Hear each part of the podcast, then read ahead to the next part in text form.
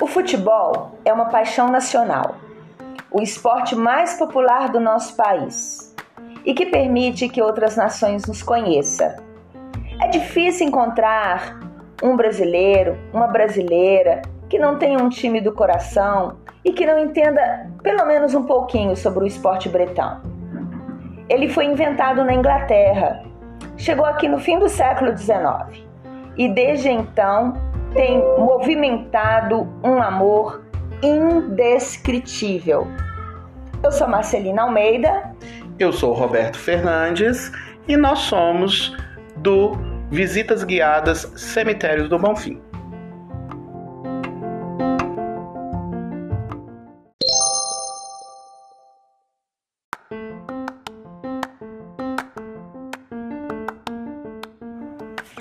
Gente, Estamos num clima festivo, num clima de futebol, de muitas alegrias. E certamente não poderíamos, nós da equipe das visitas guiadas, deixar de comentar sobre este, este episódio, este fato.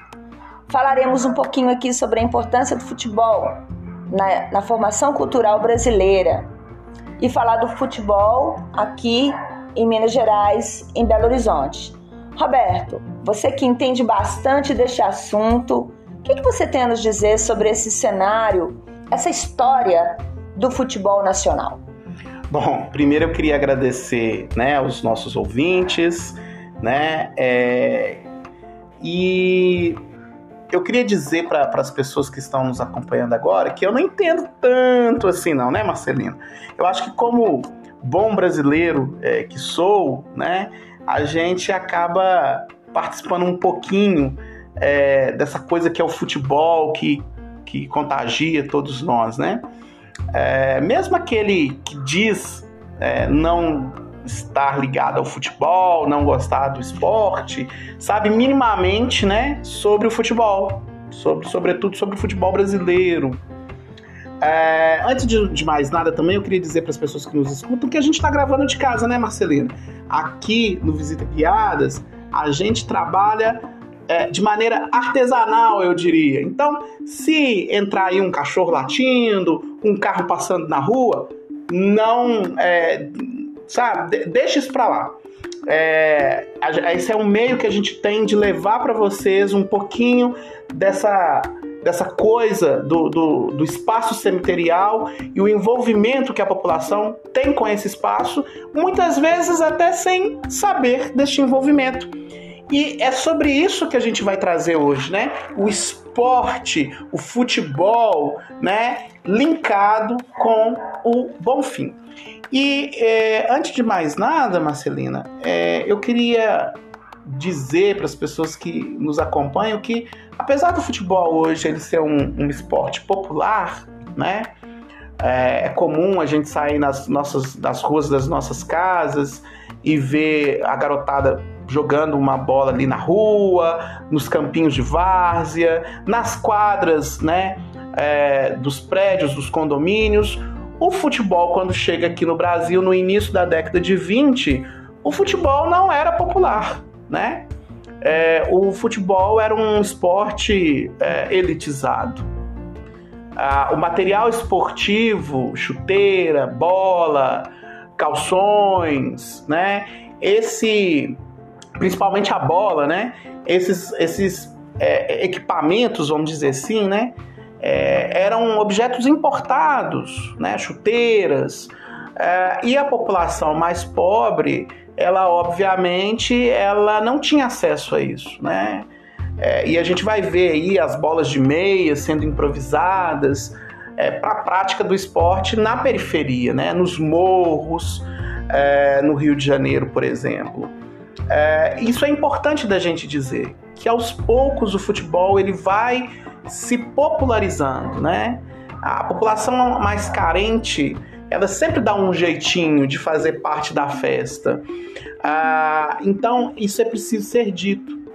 Né? No Rio de Janeiro, a gente tem o Fluminense, é um dos primeiros clubes é, que surgem de futebol que surgem no Brasil e extremamente elitizado, né? extremamente é, é um clube extremamente ligado à elite. Se a gente pegar a história do Fluminense é, e a gente vê, por exemplo, o mascote do, do, Fluminense, o mascote é um sujeito de cartola, bem vestido, né?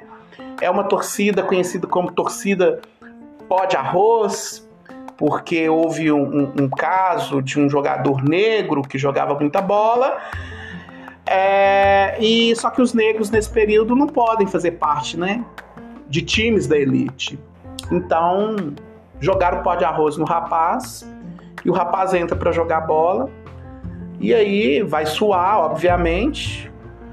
Ah, e o, o pó de arroz acaba saindo e aí todos vêm, vão ver que esse jogador era um jogador negro, né? Então, algumas histórias pode parecer folclore, Marcelina, mas não é. é né? Essas histórias são, são verdadeiras e na contramão dessa história que eu estou te, tô te contando, contando para os nossos nossos ouvintes aqui, surge os camisas pretas, né? Surge o time do Vasco da Gama, né?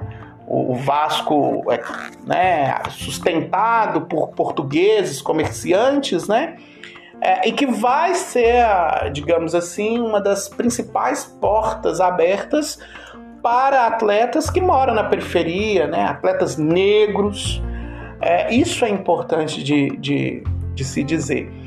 E aí eu acho que ah, o grande, eu posso dizer assim, que a, a grande piada, né, entre aspas, disso tudo é hoje nós temos o maior atleta de futebol é, de todos os tempos, o Pelé, que é um homem preto, né?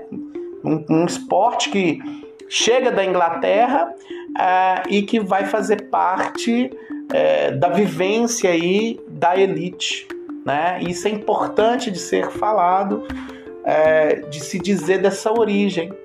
E, e eu, vou, eu tô falando muito, eu vou chamar você para conversa, porque é, eu fui lá no passado falar dessa origem, mas eu queria fazer um contraponto com o que a gente tem hoje, né? Nas, nas arenas brasileiras aí, padrão FIFA, né? É, com a Copa do Mundo acontecendo em 2014 no Brasil, o Brasil sediou duas, duas Copas do Mundo, 1950 e 2014. E a gente percebe que essa elitização, essa elitização do esporte, né, do futebol propriamente falando, a gente está percebendo isso mais próximo, né? A gente está vendo isso, sentindo isso na carne e no bolso. Então eu queria te chamar para conversa a respeito disso, desse a gente, a gente como historiador diz que a história é cíclica, né? Será que a gente está fazendo esse movimento cíclico né? De um esporte que nasce elitizado, se torna popular e hoje a gente vê cada vez mais esse mesmo esporte se tornando elitizado de novo? É, eu não sei dizer se a história é cíclica, Roberto, né? Nem sei, não, não posso dizer que a história se repete ou que a história é a mestra da vida. Mas parte do que você disse aí, a gente pode ver, tem um documentário muito interessante que foi produzido pela HBO, que se chama O Negro no Futebol Brasileiro. É fácil de achar no YouTube, quem tiver interessado, dá uma olhadinha, que vai poder entender um pouco sobre esse contexto né, da, da chegada do esporte é, aqui no Brasil no final do século XIX, como ele se propaga no início do século XX essa vertente elitizada, principalmente é, do ponto de vista econômico, né, do acesso né, a, aos materiais esportivos, enfim, e como que ao longo do século XX é, a gente vai perceber uma aproximação com os pobres, né? E onde a gente vai ver nascer as grandes torcidas, as torcidas dos times é, mais voltados para uma população é, mais simples, mais modesta, daí a gente pode é, é, é, podemos indicar alguns, alguns times aqui muito na região sudeste, né, que é o lugar de onde nós estamos falando, mas a gente pode apontar o Flamengo, a gente pode apontar o Corinthians e aqui em Minas Gerais o Galo, né, o Clube Atlético Mineiro. Então essa é uma, é uma questão que a gente vê se desenvolver ao longo do século XX, essa aproximação com as pessoas mais simples. E o que a gente está vendo agora é uma mercantilização do futebol que tem afastado, principalmente dos estádios, dos campos, né, onde as pessoas podiam ir acompanhar o futebol pagando ingressos é, a preços possíveis, né, a preços que cabiam no bolso de um pobre trabalhador que ganha salário mínimo ou às vezes nem isso, né? Hoje a gente vê uma elitização nesse sentido, né? É, essas novas arenas elas têm afastado as pessoas modestas, as pessoas que não, não têm é, é, condição financeira de poder participar dessas festas. Essas festas começaram é, a ser é, colocarem, colocaram aí os cordões, né? Os cordões de isolamento. Então, isso é um, é um, é um, é um, é um fenômeno que a gente tem acompanhado, que é característico do século XXI, né? E que nos indica um pouco, dá para a gente poder discutir um pouco essa questão, pensando nessa face perversa do capitalismo que destrói até aquilo que é genuinamente e essencialmente popular. Então eu, eu vejo muito por esse lado. Não sei se você concorda comigo. Qual é o seu ponto de vista, Roberto? Não, concordo plenamente. É isso mesmo, né? É, cada vez menos a gente vai é, perceber a, a parte mais pobre, mais carente da sociedade, tendo acesso né, a essas arenas ditas padrões FIFA, né? Então, quando você é, pode ter acesso, por exemplo, a imagens do, do saudoso canal 100, né? Nós percebemos ali figuras populares nas, nas é, digamos, nos setores mais populares dos estádios, como a geral, né? Então você viaja ali na geral do Maracanã, viaja na geral do Mineirão, é, e você vê personagens folclóricos que cada vez menos nós vamos ver, né? Devido é, ao alto custo né, do futebol, é, cada vez mais os times precisam, os times ditos de massa, né? Precisam fazer times grandes, times competitivos com grandes jogadores. É, e isso reflete, impacta é, no preço né, do ingresso. E esse torcedor, essa torcedora, mais pobre, né? Como usando uma expressão que você colocou aqui, ela fica é, para fora desse cordão de isolamento, né? Isso cada vez mais nós vamos perceber é, no futebol daqui para frente, creio eu. Exatamente.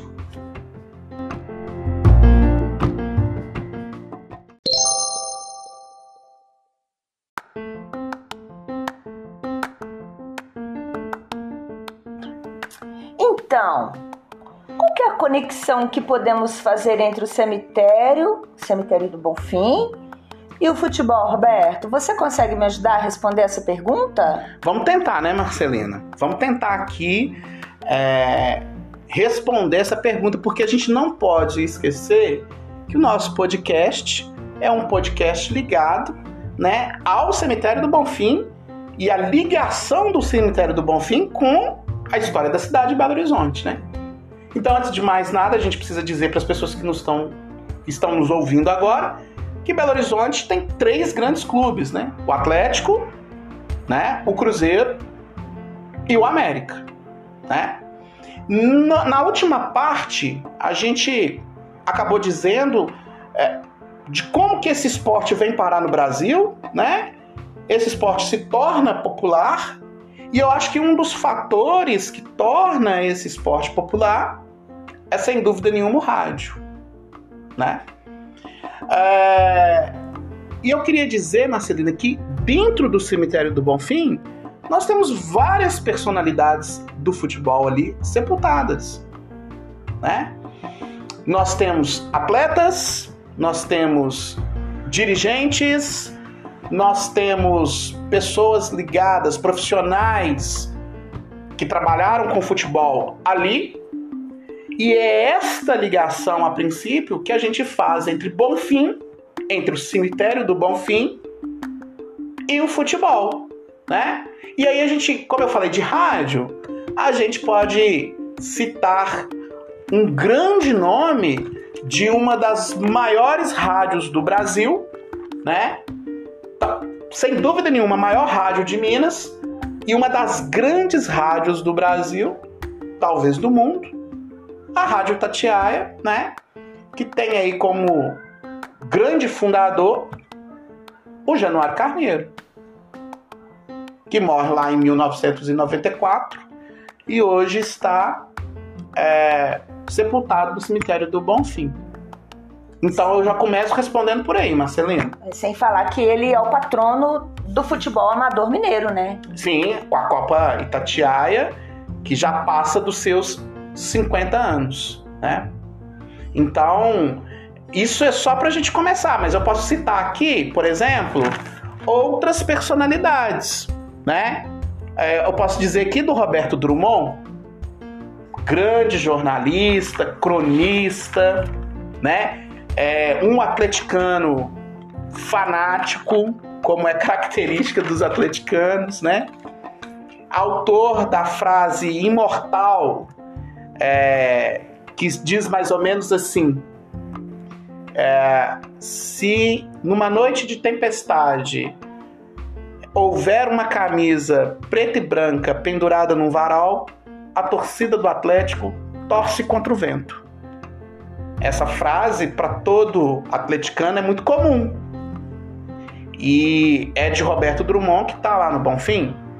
Mas eu posso citar, para não falar que. Acho que já ficou claro aqui qual que é o meu time e o da Marcelina. Mas para não falar que a gente está sendo bairrista, a gente pode dizer também, né?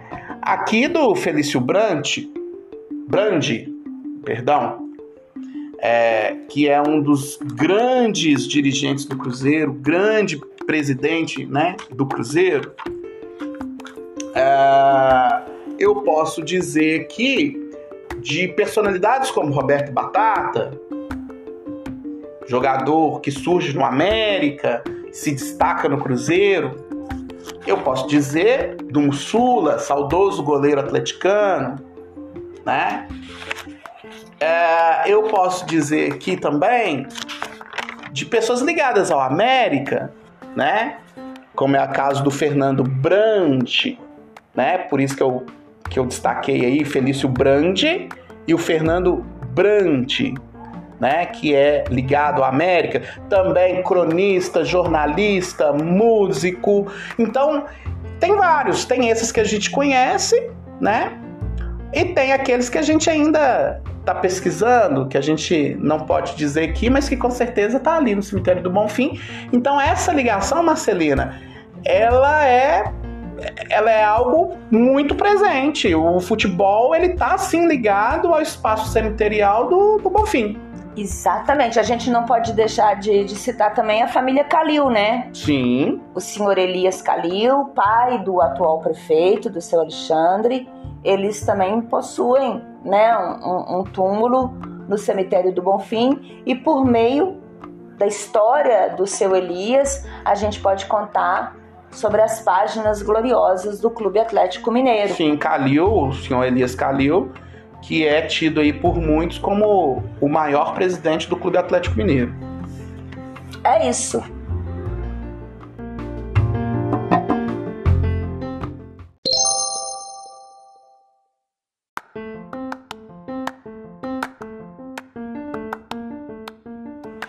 Bom, Roberto, é, a gente sabe que lá no cemitério do Bonfim nós temos assim é um universo, né? Então a gente sabe que ali tem estão sepultados pessoas que amavam seus times, né? E que de alguma maneira os representam, né?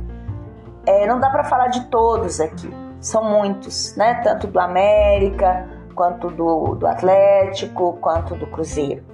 A gente, para ser bem democráticos e democrática, né, nós elegemos três de cada um. Então, iremos falar um pouquinho sobre o grande jogador Roberto Batata, que é um representante do Cruzeiro, representante ilustre. falaremos sobre é, o Fernando Brant, que tem uma ligação com o América que é muito bonita, muito interessante. E finalmente vamos falar do Mussula, né? Esse goleiro né, que marcou uma época na história do Galo. Campeão brasileiro de 1971. Exatamente. Então vamos começar pelo Roberto Batata? Vamos lá, vamos lá. Isso. Roberto Batata é um apelido, né? Esse Batata é um apelido. O nome dele é Roberto Monteiro. Ele nasceu em 1949 e infelizmente faleceu prematuramente no ano de 1976. Roberto Batata, ele era atacante no time do Cruzeiro. É, o time, inclusive, a equipe, inclusive, que ganhou a primeira Taça Libertadores da América. Né? Em 1976 eles foram campeões é com o time que o, que o Batata ele, ele era o jogador. Isso, primeira Taça Libertadores, é o time mineiro, né? Ganhando. Isso, né? Do Cruzeiro. Isso, né? o time do Cruzeiro foi o primeiro clube mineiro a erguer a Taça Libertadores. Exatamente. E o Batata fazia parte é, desse time, dessa equipe. O Roberto Batata ele entrou para o Cruzeiro em 1971 e sai, obviamente, por ocasião da sua morte eles estavam no meio de um campeonato, desse campeonato da Libertadores, quando eles retornam de um, de um jogo no exterior e ele decide visitar a família que morava numa cidade do interior aqui de Minas, Três Corações. Infelizmente, ele se envolve num acidente na rodovia Fernão Dias, ali no quilômetro 182, e ele não resistiu né, a, a a esse, a esse acidente e foi uma grande comoção. Mas é muito importante a gente saber assim das glórias do, do Roberto, né? O Roberto Batata, durante o período em que ele jogou no Cruzeiro, ele jogou mais de 281 partidas, ele fez mais de 110 gols, ele chegou a ser convocado para a seleção brasileira para jogar a Copa América, né? E, e nesse e nesse campeonato, né, da Copa América, é, ele fez seis, ele, ele, participou de seis jogos nos quais ele fez três gols. Ele é considerado, ele é um ídolo da torcida é, celeste por ser o, o 11 maior artilheiro da Raposa. Né? Então, é, é, um jogador muito novo, um menino que, que 27 anos, né? Para mim é uma criança, né? E uma, com uma trajetória assim tão brilhante. É, o Roberto Batata, ele é um jogador revelado pelo América, né? Um outro clube aqui da cidade de Belo Horizonte. E o que me, o que me comove mais nessa história, tão bem narrada por você até aqui, Marcelina, é que o Roberto Batata não conhecia o filho dele, recém-nascido. E ele vai para Três Corações para conhecer o filho. Né? Ele, ele havia viajado é, com o time para disputar uma partida pela Copa Libertadores é, quando chega aqui é, em Belo Horizonte, ele decide ir visitar a família é, sem ter descansado devidamente, então ele vai dirigindo. Né? Uma das pessoas que tenta, Marcelino, impedir o Roberto Batata de, de pegar a estrada é o Disseu Lopes, né? que viajaria com o Batata. E só que o Batata acaba é, não seguindo o conselho do amigo e infelizmente o resto da história a gente sabe, né? Então ele se torna um símbolo daquela conquista do Cruzeiro, né? É, por tudo que aconteceu, por tudo que você já falou aqui. E a morte dele, assim, o velório, o féretro, parou Belo Horizonte, né? O, a gente, o que a gente tem notícia é de que o, o, o velório segue ali, né, da, da sede do Cruzeiro no Barro Preto, em direção ao cemitério do Bonfim. E todo mundo que estava ligado ao futebol mineiro naquela ocasião é, se sensibiliza, né? Diante dessa morte é, estúpida, prematura de um, uma promessa, né? Do futebol é, mineiro, brasileiro, né? Sim, o, como você falou dos números do Roberto Batata aí, são números expressivos, né? E quando uma tragédia dessa acontece, é comum a gente deixar essas diferenças é, do futebol de lado e se envolver né, nessa comoção. É, Marcelina, a comoção foi tão grande é, que parte do muro do Bonfim veio ao chão, né, quando o corpo chega no cemitério para ser sepultado. Né, o, o, o, isso é para a gente ver como que a cidade acompanhou aquilo de perto, né? É, vindo recentemente é, é, mais próxima, trazendo a história mais próxima da gente, né?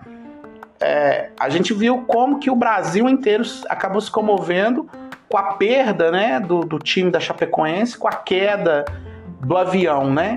E se a gente pensar Belo Horizonte em 1976, um atleta morrer da maneira que morreu, é, isso é bem fácil da gente entender essa comoção que faz com que literalmente o muro do cemitério, ou parte desse muro, caia.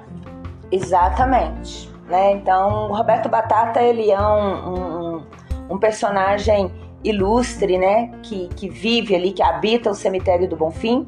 E vale dizer, pessoal, essas histórias todas que a gente está contando aqui faz parte dos nossos roteiros, né, dos nossos itinerários, das nossas visitas que a gente realiza lá no Bonfim. Agora vamos falar um pouco do América, né?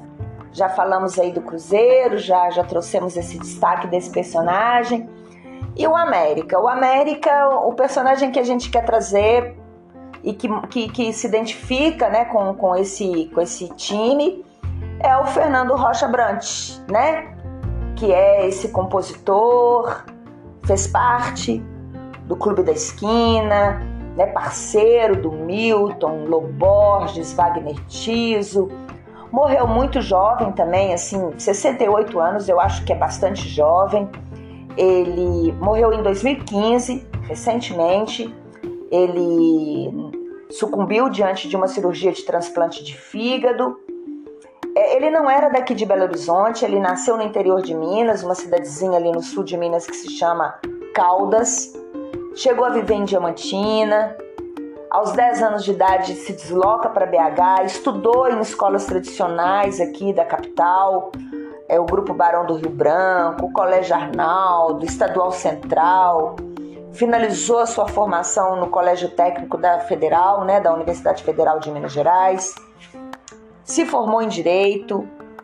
É, ele nunca foi jogador de futebol, né, mas ele era um homem interessado por essas questões do futebol. Ele era conselheiro do América, né, Roberto? Sim, conselheiro do América. É uma pessoa muito ligada ao América. É, inclusive, o América tem dois hinos, né? Um desses hinos é composição do Fernando. Isso, né? você sabe a letra, Roberto? Ah, eu sei um pouquinho, mas Canta aí pra gente, ou pelo menos cita pra gente, Marcelina. É, cantar eu não vou, porque eu não, não tenho assim essa voz tão maravilhosa. Mas eu vou ler aqui para vocês é, o texto né, de autoria do Fernando Brant, que é assim: Meu coração é verde e branco, e assim o jogo está em minhas mãos. Sou americano, sim, desde menino. Eu grito: é gol, é gol, é gol para sempre. Vou viver cantando. É do América o meu coração. É do América o meu coração. Ah, eu queria que o Fernando Brant tivesse composto essa música pro Galo. é, o Fernando era um poeta, né? Um cronista excepcional, um músico maravilhoso, né? Dispenso aqui é, a minha fala a respeito do Clube da Esquina, todo mundo conhece é um, um dos grandes legados né, da, da, cultura, da música mineira. Uh, e o Fernando, ele, ele era um americano de alma é, verde, branca e preta, né? E que faz muita falta é, no cenário esportivo, futebolístico, é, faz falta no cenário da música, né? belo compositor que era, e sinto falta das crônicas de Fernando é, no jornal Estado de Minas, é onde ele falava também de futebol, obviamente, né? É, eu, eu digo aí que dentro dessas personalidades que é, infelizmente partiram e estão ali sepultadas, enterradas no cemitério do Bonfim, é, Fernando e Roberto, né? Fernando Brandi e o Roberto Drummond, também era outro personagem fantástico com relação aí às crônicas. Que pena, né? O Fernando não pôde fazer uma homenagem assim tão, tão bacana pro Atlético. Principalmente neste momento que a gente está vivendo hoje, né? É um momento de muita alegria, de muitas conquistas, né? Conquistas que vão ficar para sempre na história do Clube Atlético Mineiro, o Galo, como nós é, conhecemos melhor e com qual a gente se identifica mais, né? Quando a gente fala de Atlético, a gente está falando é de Galo.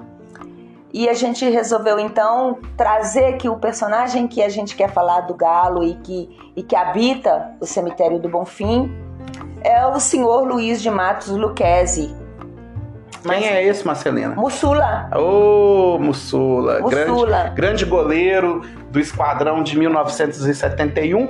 Primeiro campeão brasileiro, né? É, antes de 71 existiram outros torneios que foram reconhecidos recentemente pela CBF, mas o Campeonato Brasileiro de fato, com essa nomenclatura, começa em 1971 e saudoso Mussula, grande goleiro atleticano, é então primeiro campeão brasileiro, né, senhor Mussula. Exatamente.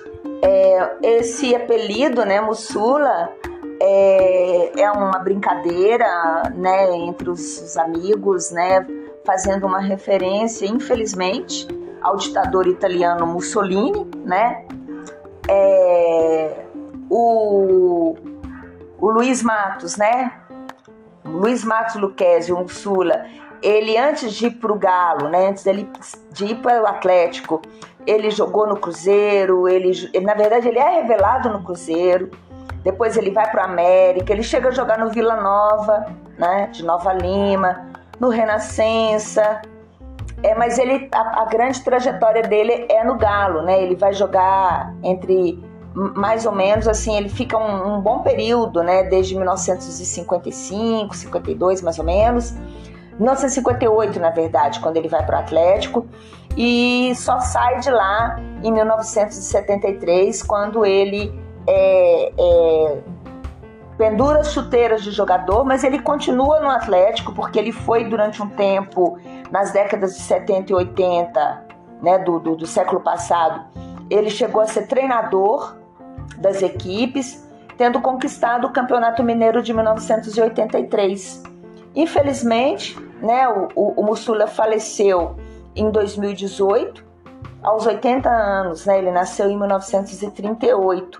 Então a gente quis falar um pouco do Mussula, de trazer esse personagem que está ligado a essa conquista de 1971 e que hoje, né, no ano de 2021, a gente, depois de 50 anos, é, o Atlético volta a erguer essa taça de campeão. Muitas pessoas costumam dizer que foram 50 anos de espera, né, Roberto? Sim.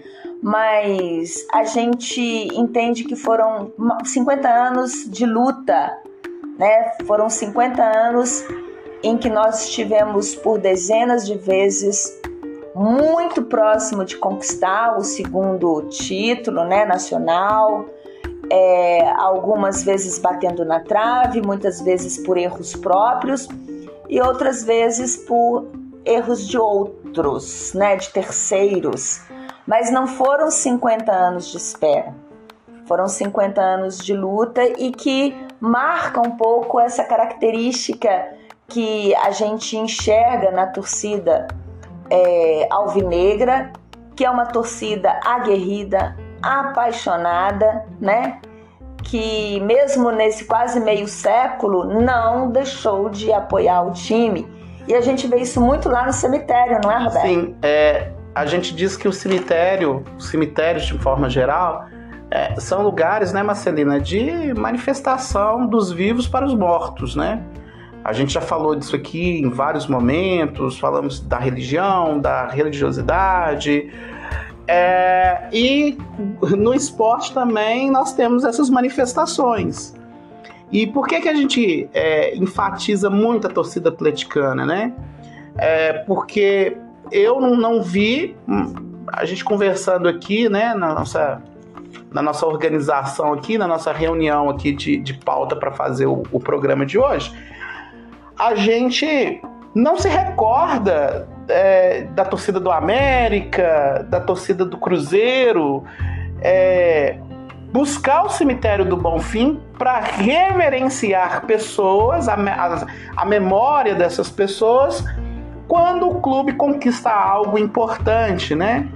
Em 2013, quando o Atlético conquista pela primeira vez a Libertadores da América, faixas, cartas é, foram encontradas é, nos túmulos, né? É, de atleticanos é, que viveram em algum momento, né? É, e que foram ali homenageados por familiares com, com faixas de campeão, com cartas, decalques, é, decalques enfatizando essa conquista, né? E se a gente for no cemitério hoje, possivelmente essas mesmas pessoas vão retornar para fazer essa homenagem pela conquista do Campeonato Brasileiro de 2021. Ah, então a gente destaca esse, essa manifestação da torcida atleticana dentro do cemitério do Bonfim, né, homenageando o Clube Atlético Mineiro, né, é, quando essas pessoas vão ali fazer referência da conquista de um título importante, né, à memória daqueles que morreram e, e muitos morreram é, sem, sem ter a chance de ver é, o Atlético conquistar esse título, né? E um dos grandes narradores do Atlético, Mário Henrique Caixa, narrador da Rádio Itatiaia, ele disse que é, quando o Atlético conquista o título, ele diz que a terra está em festa, mas o céu também. E eu acho que é, essa fala do Mário, do Mário Henrique Caixa tem muito a ver com, com essa história que a gente está contando da, da manifestação das pessoas que são atleticanas ou não e que vão ao cemitério do Bonfim levar algo que faz referência à memória de pessoas que foram atleticanos, né? Uma vez até morrer, tá no hino do Atlético. E eu não sei se é uma vez até morrer. Eu acho que depois da morte a gente continua, né, Marcelina? Eu assim espero. é isso aí. Então, gente, estamos aqui encerrando o nosso podcast, dando voz ao narrador esportivo da Rádio Tatiaia, Mário Henrique Caixa, que no jogo Atlético e Fluminense, quando o Atlético vira o jogo para 2 a 1 ele meio que representa tudo aquilo que a gente está querendo dizer aí. Coloca aí, Roberto, para a gente ouvir.